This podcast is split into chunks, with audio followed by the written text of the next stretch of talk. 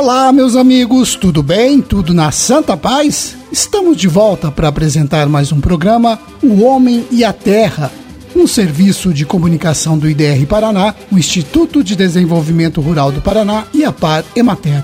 Aqui na apresentação hoje eu, Roberto Monteiro, e na sonoplastia, Gustavo Stella.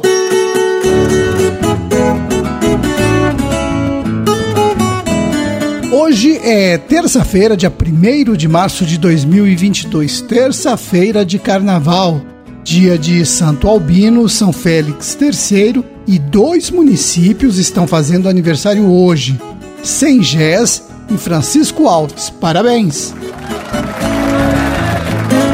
Hoje também é o Dia Nacional do Turismo. Pois é, aos poucos as atividades turísticas estão voltando a movimentar o meio rural e isso é muito importante para muitas comunidades. Afinal de contas, com as caminhadas, por exemplo, mais gente frequenta as propriedades, consome, dá renda para as famílias rurais. E no próximo dia 13 tem a décima Caminhada Internacional na Natureza de Catanduvas.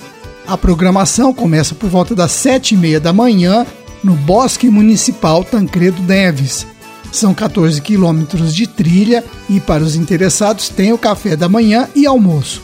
Tudo com precinho camarada para todo mundo aproveitar.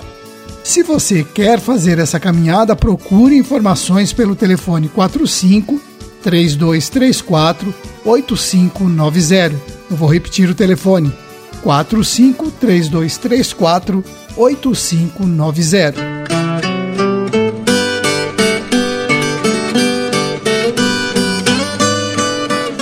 Hoje em dia, muita gente está preservando e criando as abelhas nativas sem ferrão. E um dos motivos é que o mel dessas abelhas é muito valorizado no mercado. Um outro benefício dessas abelhas é que elas ajudam na polinização de muitas culturas. Em Porto Vitória, a Secretaria Municipal da Agricultura está incentivando os produtores rurais a manterem as abelhas, principalmente a jataí, que é a mais comum na região. Eu conversei com Rodolfo Neumann do IDR Paraná e ele me disse que a intenção é que esses produtores tenham mais informações sobre a criação de jataí e aprendam a fazer o manejo das colmeias. Uns 15 dias, oito produtores participaram de um curso do Senar sobre as abelhas sem ferrão e agora tem um outro curso em andamento sobre a produção de abelhas rainha, da abelha comum com ferrão e própolis. Novos cursos vão ser realizados e quanto mais gente aprender sobre as abelhas, melhor. Então, se você é de Porto Vitória, entre em contato com a Secretaria da Agricultura ou com o escritório do IDR Paraná e façam desses cursos. A natureza e as abelhas vão agradecer. E quem sabe você não consegue uma renda extra com a venda de mel e própolis. Fica aí a sugestão.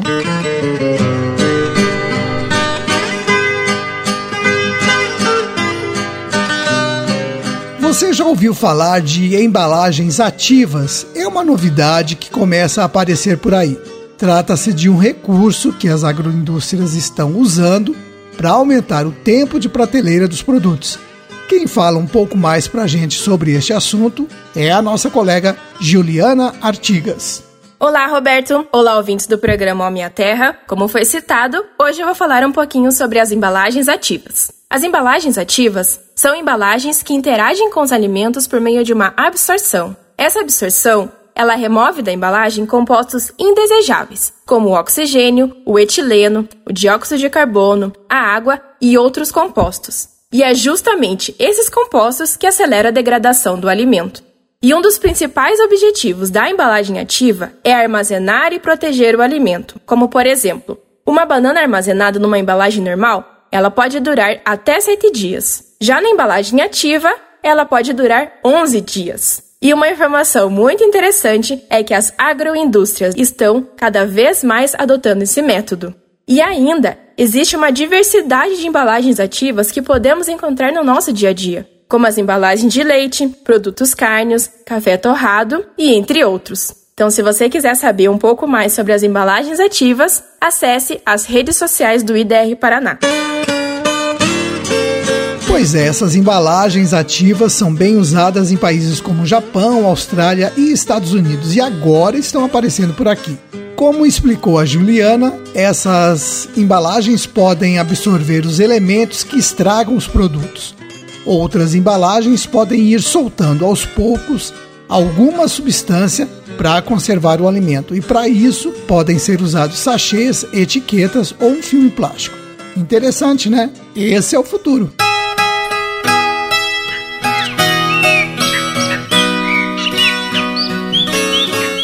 Manter a qualidade do leite é um desafio diário para o produtor.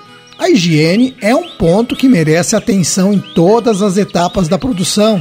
A qualidade da água dada aos animais e a limpeza dos equipamentos também é importante. Sem contar que os produtores têm que manter a higiene pessoal para lidar com os animais. Manter a saúde dos animais e uma alimentação balanceada também colabora para a qualidade final do leite. Agora, o que pouca gente sabe é que a qualidade do leite pode estar sendo comprometida por causa do manuseio incorreto durante a coleta da amostra feita pelo produtor e pela indústria, antes do leite ir para os laticínios.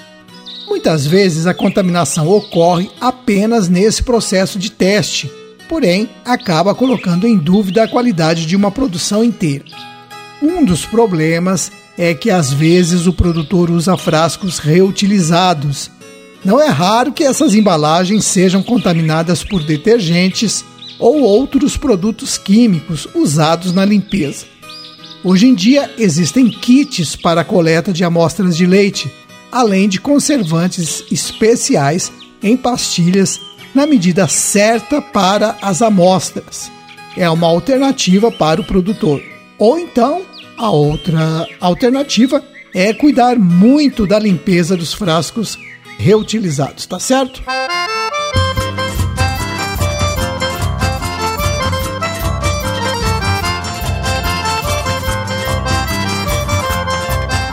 Na região de Santo Antônio da Platina, os técnicos do IDR Paraná estão fazendo visitas técnicas às propriedades de produtoras de café. Nessas visitas, eles fazem o acompanhamento do trabalho que está sendo feito nas lavouras. Eu conversei com a Cíntia de Souza, do IDR Paraná de Pinhalão, e ela me contou que os técnicos estão levando para as propriedades informações sobre o currículo de sustentabilidade do café. Nesse currículo constam ações divididas em 18 pontos que todo produtor deve trabalhar para melhorar a cafeicultura. Entre eles estão a proteção de nascentes, a existência de um local para abrigar embalagens de agrotóxico, preservação da mata ciliar e também as casas têm que ter uma fossa sanitária. E um dos problemas mais sérios ainda é a existência de fossa negra nas propriedades, aquela fossa que não tem nenhum tratamento. O problema é que os dejetos ali acumulados contaminam o solo e podem comprometer até as nascentes que abastecem a família. E isso tem solução? Tem sim. A alternativa levada pelos extensionistas é conhecida como fossa evapotranspiração ou fossa bananeira. Nessa construção são usados vários materiais: entulho, pneus, pedra brita, areia e terra para construir a fossa. São várias camadas de materiais diferentes que não deixam os dejetos irem para o solo. E a fossa termina com uma cobertura de terra, onde são plantadas diversas espécies, entre elas a bananeira. Por isso tem muita gente que chama a fossa de fossa bananeira. Uma vantagem é que essa fossa não precisa de qualquer manutenção. Tá aí a dica para quem precisa construir algum sistema de tratamento dos dejetos na propriedade. Converse a respeito com o técnico do IDR Paraná do seu município.